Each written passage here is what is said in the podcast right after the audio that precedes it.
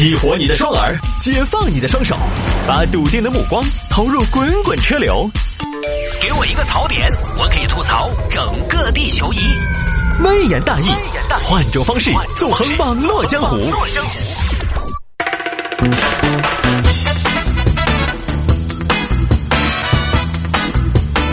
来，欢迎各位继续回到今天的微言大义。有听众朋友说，摆一下这个事情，不要再带孩子去 KTV 了。这个事儿跟大家说一说啊，这个说的是《中华人民共和国未成年人保护法》里边明确规定了，营业性的歌舞娱乐场所、酒吧、互联网上。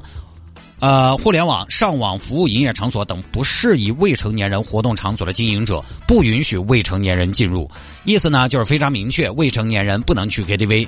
而我们这位听众就说呢，他们家几个妈妈之前呢，也时不时的带自家孩子去唱个 KTV 的下午场，孩子们呢也非常愿意拿着话筒展示展示，有个小舞台，开个小灯光，孩子玩的高兴，妈妈们也满意。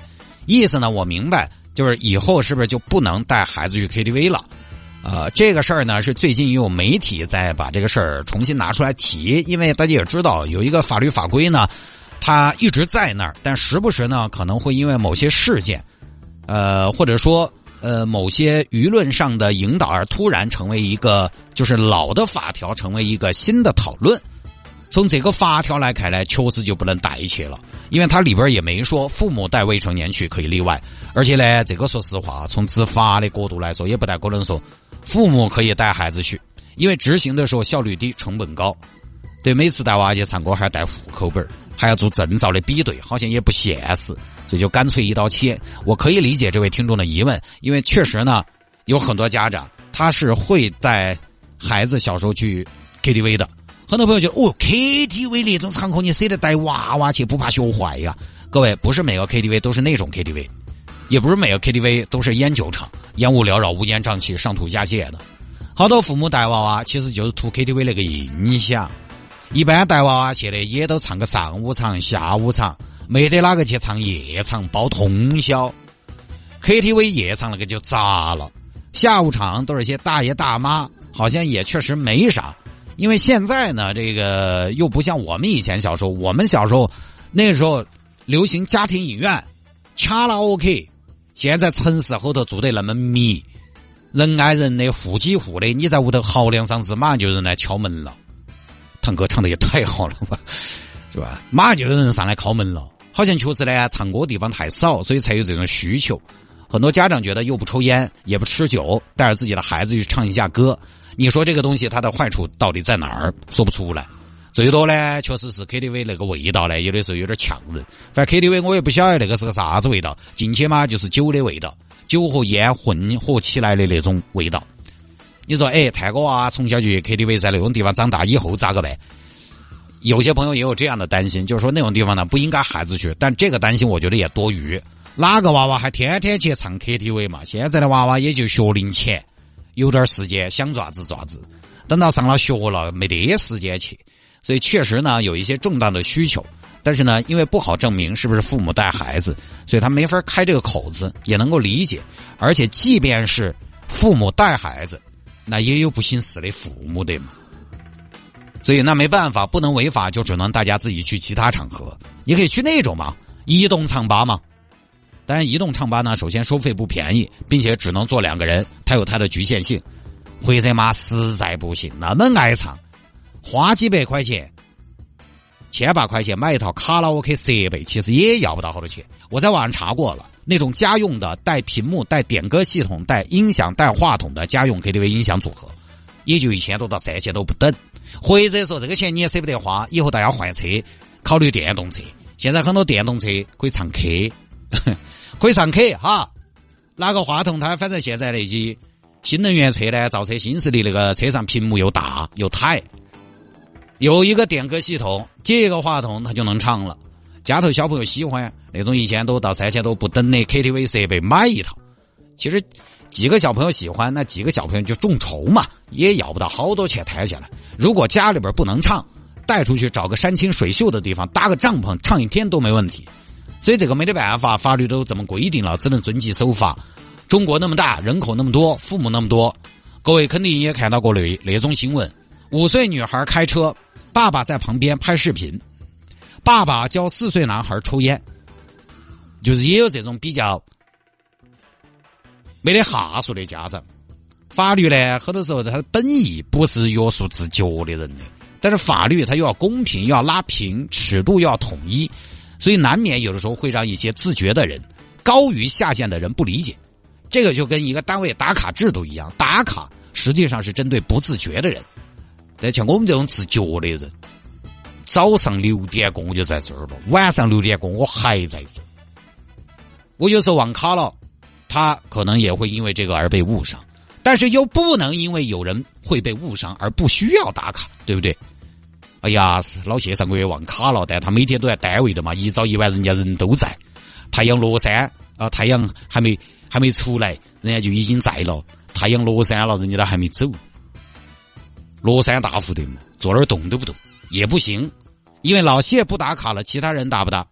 对不对？老谢有理由忘卡了，其他人打不打嘛？其他人可不可以拿这个理由来？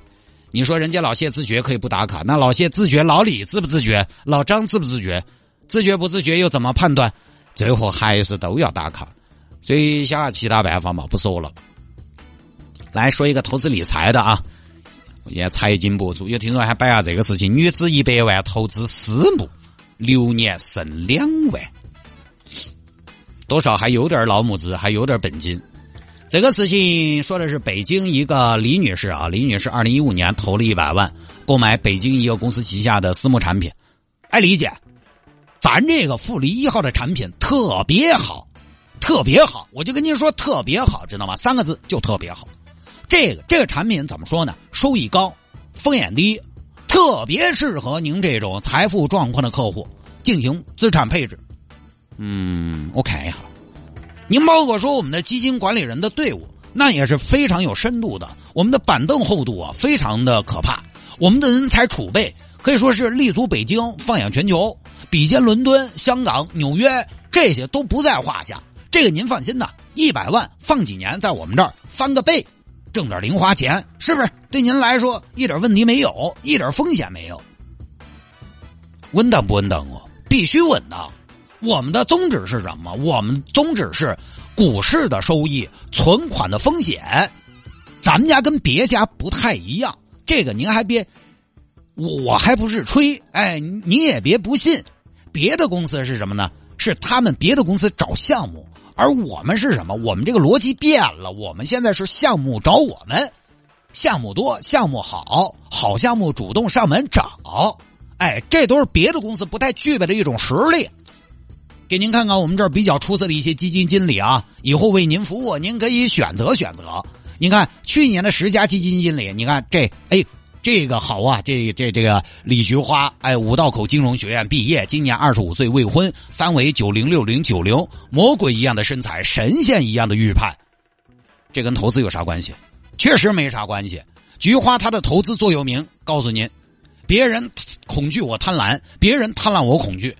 您再来看看这位，我们的榜眼呐，号称北京金刚绅士，哎，西装暴徒啊，这家伙喜欢健身、冲浪、皮划艇，嚯，都特别高端，尤其擅长什么雕飞盘。哎呀，六块腹肌，卧推随便八百斤，勇猛伟岸的身形下，有着缜密细腻的思维，体贴细心，赚了给你火一般的热情，亏了给你绅士般的温情。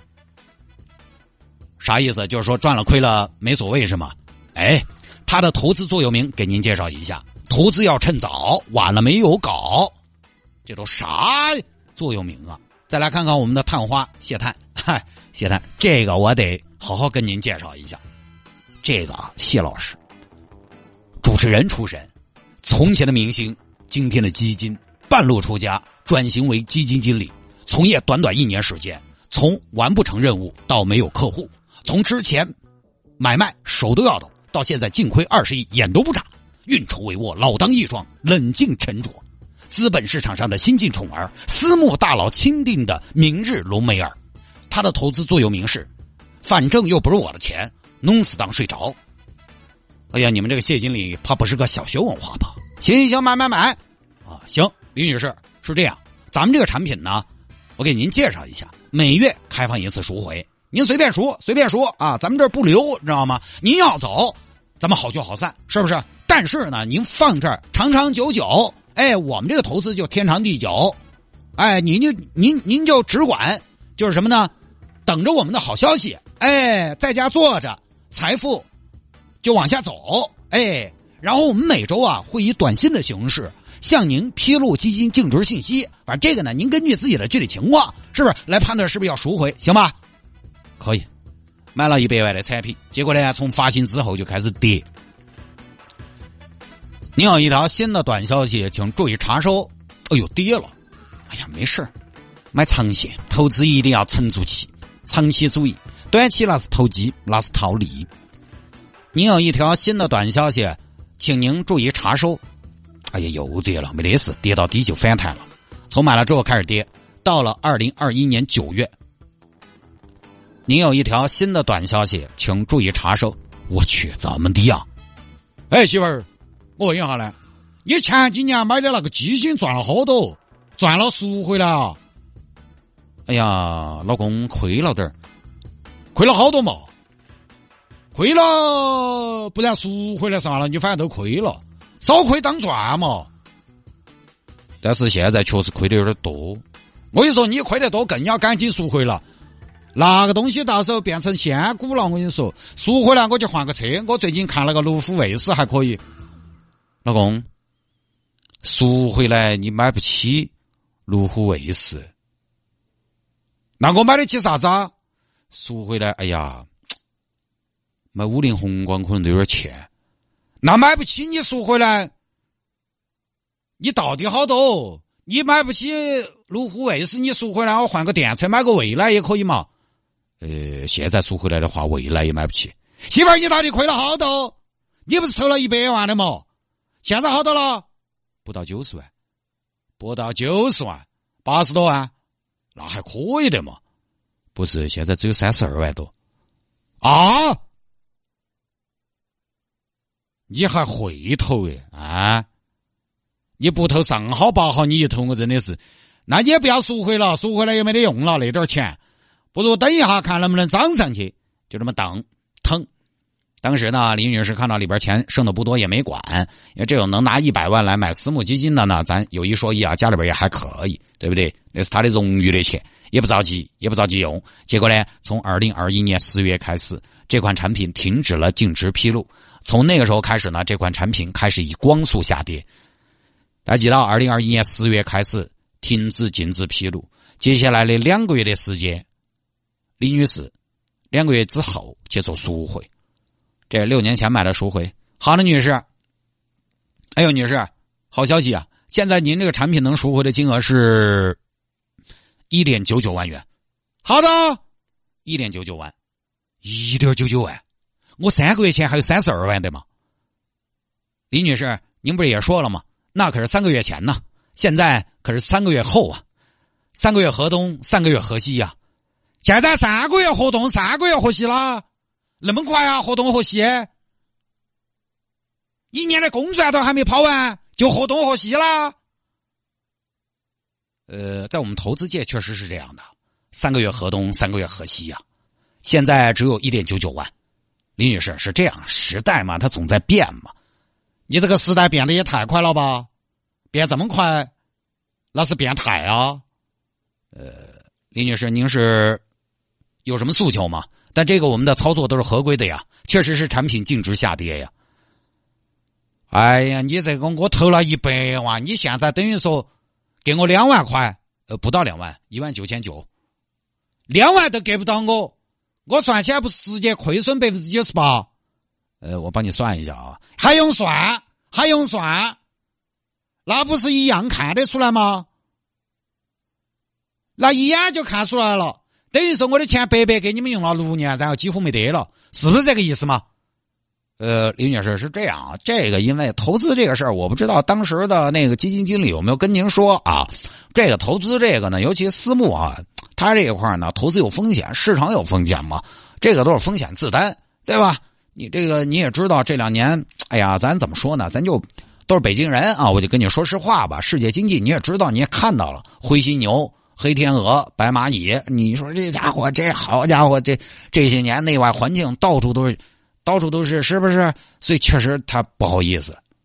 那未必不好意思就算了吗？九十八万哦，没得了哦，打水漂了哦。这个确实我们无能为力。要不这样理解，做人嘛，最重要的是开心嘛。你喝点啥，我给你倒。你扫来。李姐，您这个投资你也知道，投资您都拿一百万出来投资，你也应该知道这个东西呢，高收益高风险。您既然选择了高收益的产品，那就一定面临着高风险。这个他可是就是咱怎么说呢？他是投资理财的基本常识啊。我的常识是小亏，我的常识里头没得赔光。那您就是说，咱怎么说呢？有一说一啊，咱客观说啊，您还是理论基础不够扎实。你等到我去告你们。李姐，你这，你自负盈亏啊，风险自担嘛？你告我们多少，是不是有点说不起了？您啊，这您不至于，是不是？再说呢，我们这个也没有任何的 bug，您告也没用啊，我们都是按规程来的。我告你们没得用，哼！你觉得你们没得 bug 呀？你们从去年十月开始到十二月，根本没有给我发消息。哎呀，李女士，这个我们有我们的苦衷，你们有啥子苦衷？我们。是这样的，就那个公，我们我们公司老板走了，你们老板走了，跑路了。他还晓得要跑路啊？他该跑路，他确实没羞没臊的。李女士，您这个话就就过分了。我们老板为了客户殚精竭虑去世了，这无疑又是一只黑天鹅呀！你不要跟我说啥子黑天鹅。我管你啥子黑天鹅还是好利呢？刘备人家都晓得白帝托孤，老板不在了就不做活路了，不搞业务了。老板不在了没得点预案。你们是私募公司，大哥，又不是路边摊，说今天开就开，明天下雨不开就不开。等到你们着了，这边李女士呢把公司告了。咱们这个呢就简单说一下结果。法院最后判的是之前从一百万跌到三十万这个亏损。李女士呢自己承担，因为公司当时呢在一百万跌到三十万这个区间呢，是一直每个月给李女士发了短信的，也告知了风险的，该做的一些披露呢也都做到了。李女士呢自己没有任何操作，但是呢，从二零二一年十月，这个价格从三十二万跌到一万九啊，净值。基金净值从三毛二跌到两分这个中间的亏损，公司需要对李女士进行赔偿，共计三十万六千五百六十。为什么呢？因为公司作为基金管理人，没有在此期间及时的进行净值披露，就这么事儿啊，开了眼界了。这也是有钱人的烦恼吧？我敢肯定，李女士亏了这一百亿万，也比我有钱。哈，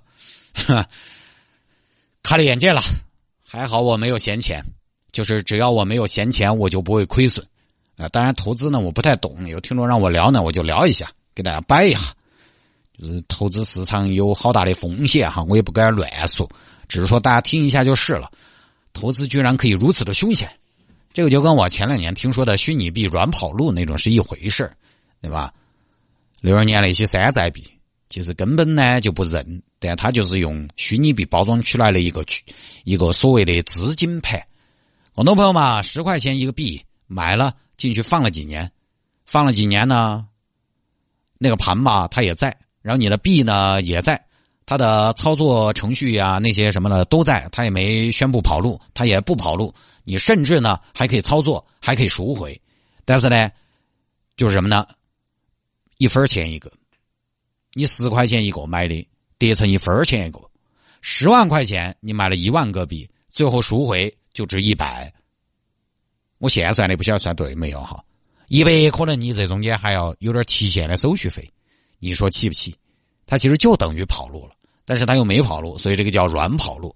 这个呢，跟大家摆一下就是了。主要我也不了解这个，我也不好发挥或提醒，只是说摆出来呢，大家投资呢还是要注意风险。好不容易攒点钱，真的有时候想想还真是，你不理财，财不离开你。散户一思考，庄家就发笑，哼。